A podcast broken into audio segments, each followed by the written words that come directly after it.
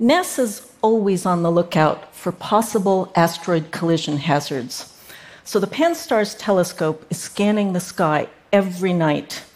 Each morning, candidate objects are examined by Pan-STARRS staff and usually discovered to be no big deal. But on October 19, 2017, Pan-STARRS spotted an object moving rapidly between the stars. And this time, the usual follow up measurements of position and speed showed something completely different. By October 22nd, we had enough data to realize that this object wasn't from our solar system. Holy cow! That's when I got the phone call, the phone call that all solar system astronomers are waiting for. Let me tell you how exciting this was. NASA's been expecting to see an interstellar comet pass through the solar system since the 1970s, but until now, we'd never seen anything. Our own solar system is huge, so even getting a package from the nearest star system, 4.4 light years away, would take over 50,000 years. So this is a really big deal. The interstellar visitor entered our solar system from above the plane of the planets, coming from the direction of the constellation Lyra, and it passed closest to the Sun on September 9th, passing inside the orbit of Mercury. Now, this isn't a particularly close approach or unusual distance, it's just much easier to see objects close by. On October 14th, before we discovered it, it made its closest approach to the Earth, within about 15 million miles. This is really close by astronomical standards. Now, rather than call this by its unwieldy catalog name, we briefly called it Rama after the cylindrical spacecraft that passed through the solar system in uh, Arthur C. Clarke's classic science fiction story in 1973. But this wasn't quite right either. So, in honor of it being discovered by a telescope in Hawaii, we consulted two experts on Hawaiian culture a Hawaiian navigator and a linguist to propose a name. And they suggested Oumuamua, which means scout or messenger from the distant past reaching out to us. Now, this discovery was important for many reasons, but to me, the most significant is for what Oumuamua can tell us about the past of our solar system. The process of the birth of a new solar system and the growth of planets can be a violent and messy business. Leftover icy and rocky debris gets ejected from the new solar system as the giant planets migrate through the dusty disk out of which they're formed. Now, have you ever felt an emotional chill? Something that's so exciting that a shiver runs up and down your spine? Or something that's very emotionally moving?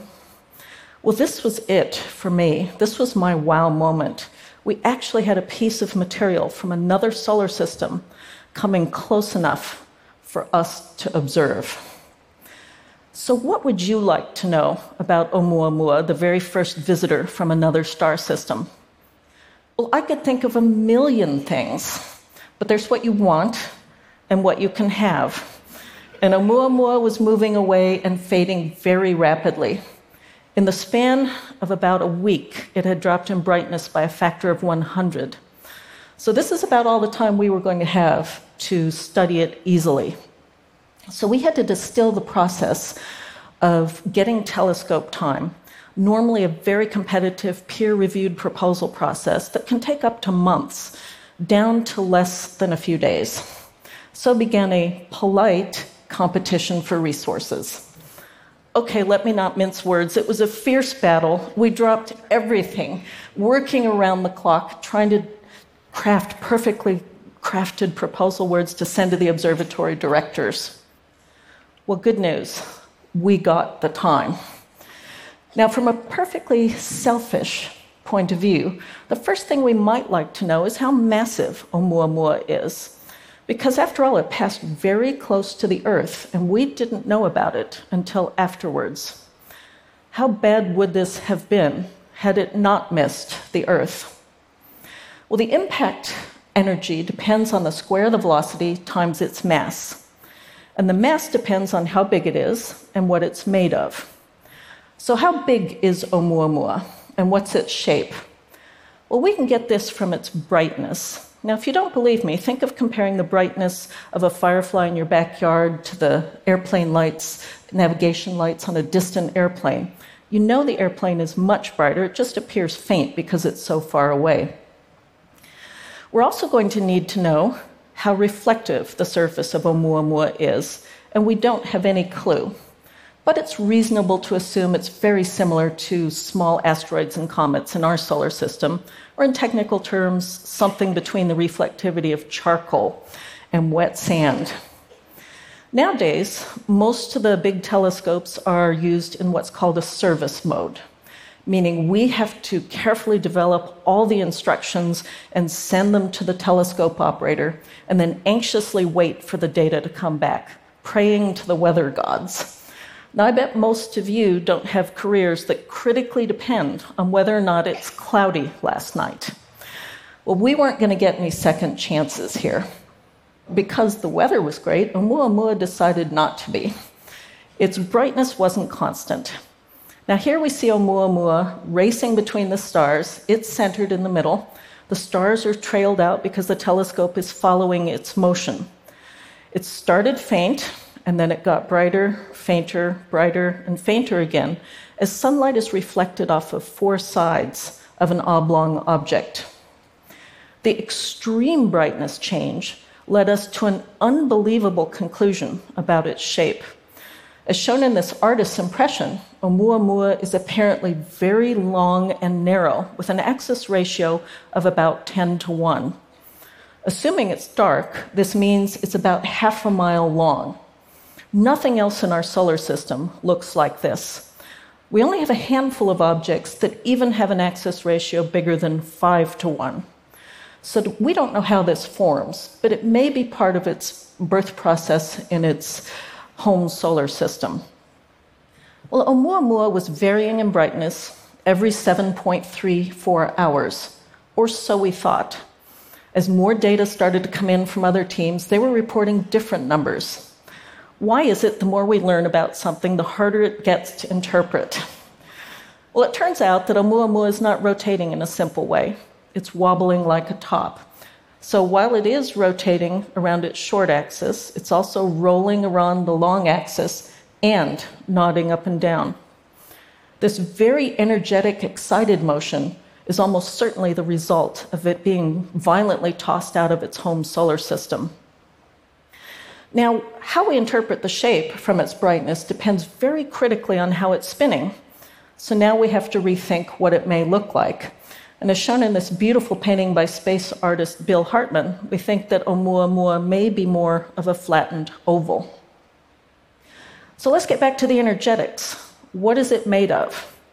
Well, ideally, we would love to have a piece of Oumuamua into the laboratory so we could study it in detail. But since even private industry can't manage to launch a spacecraft within a week to something like this, astronomers have to rely on remote observations. So, astronomers will look at how the light interacts with the surface. Some colors may get absorbed, giving it a chemical fingerprint whereas other colors may not. On the other hand, some substances may just reflect more blue or red light efficiently.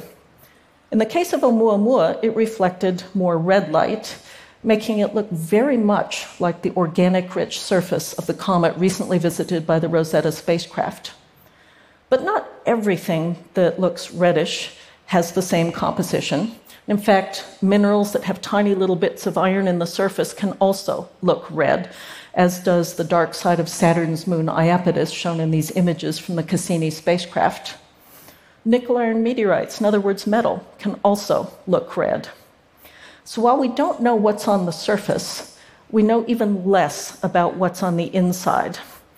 However, we do know that it must at least be strong enough to not fly apart as it rotates, so it probably has a density similar to that of rocky asteroids, perhaps even denser, like metal. Well, at the very least, I want to show you one of the beautiful color images that we got from one of the ground based telescopes. All right, I admit it's not all that spectacular. we just don't have the resolution.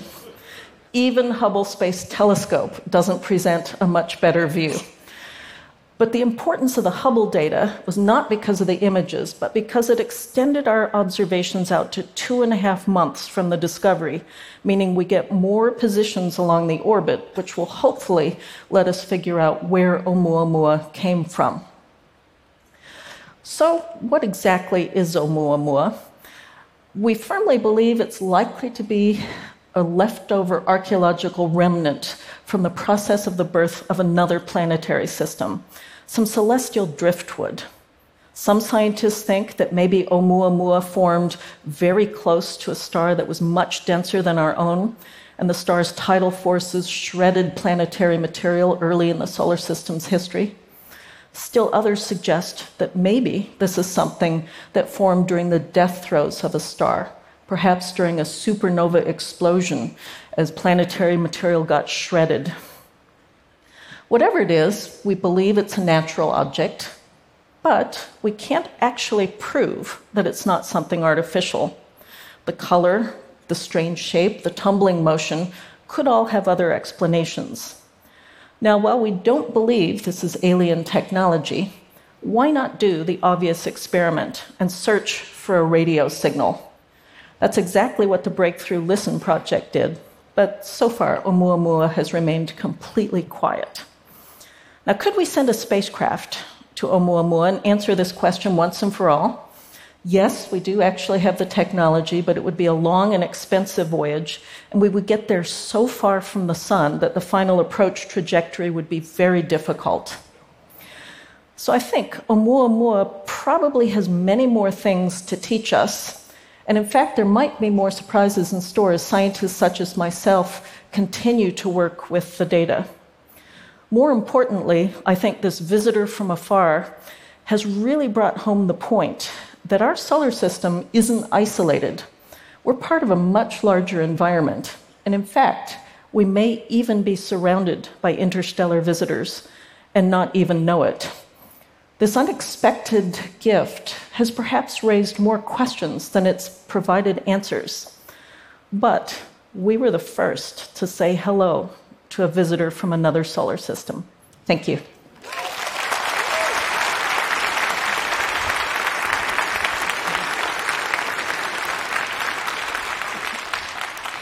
Thanks, Karen. I have, of course, enjoyed that talk very much. Thank you. As I recall, we found it pretty late in its journey towards us. Will future technologies like the Large Synoptic Survey Telescope help us detect these things sooner?